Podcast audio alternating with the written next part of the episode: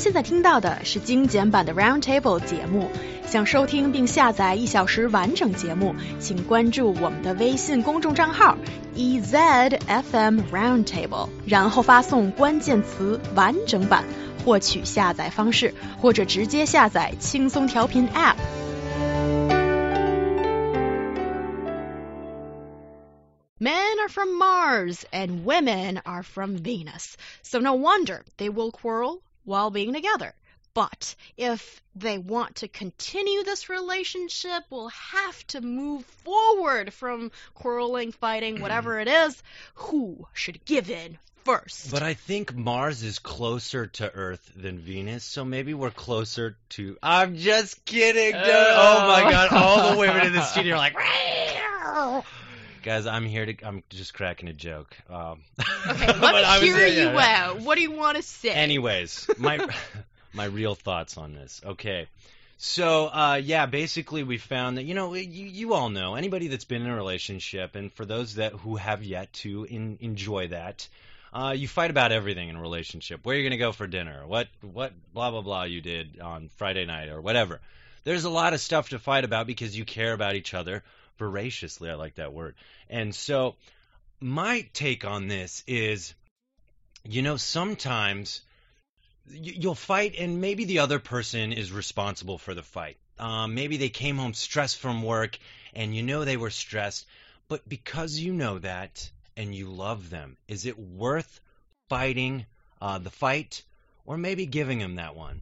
But at the same time, I stress that both couples should realize what they do for each other and then try to make up for it so that nobody so that the relationship's always 50-50 because if it's anything else other than that it's not going to be I, in my opinion a good relationship I agree. I think there's no sweeping rule when it comes to who should give in first and who should say sorry first.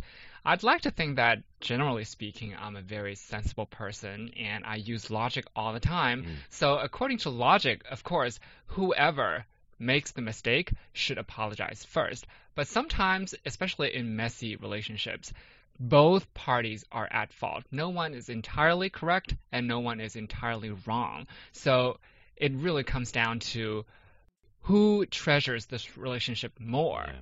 If you treasure this relationship more, even if in this particular round you are not at fault here, the other part, party is more to blame, you should also, you know, grovel a little bit and say, honey, let's just settle. Oh.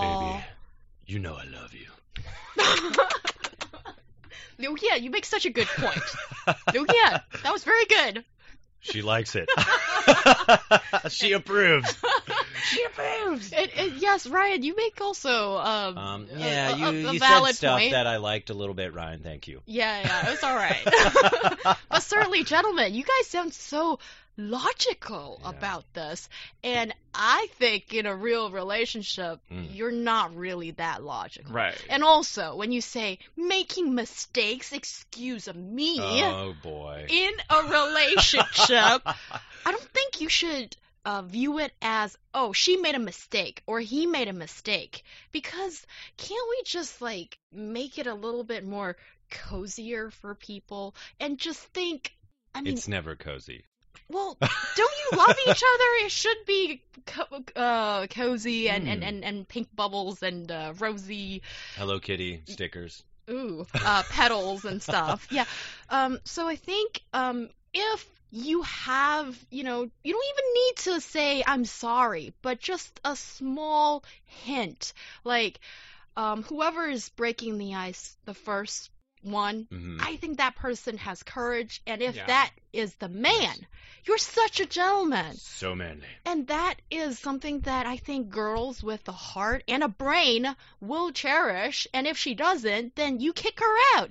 And Mm. if that guy does that, usually with a, a girl that's sensible, would think, oh He's my, a keeper. he is so amazing. And, you know, I'll make it up to you. Ooh. Ooh. I will. But you know In what? a way that satisfies you, if you do oh that. oh my goodness. I know what he's thinking. I, one last piece of information I want to give is I think one of the best things you can do when when things get heated is just to walk away and think on it because when you act in emotion sometimes you don't act in the best interest Right. remember that folks relationships are important bye Yeah, and if the guy does it first, yeah, we take notice Aww. of these things and we cherish it very much.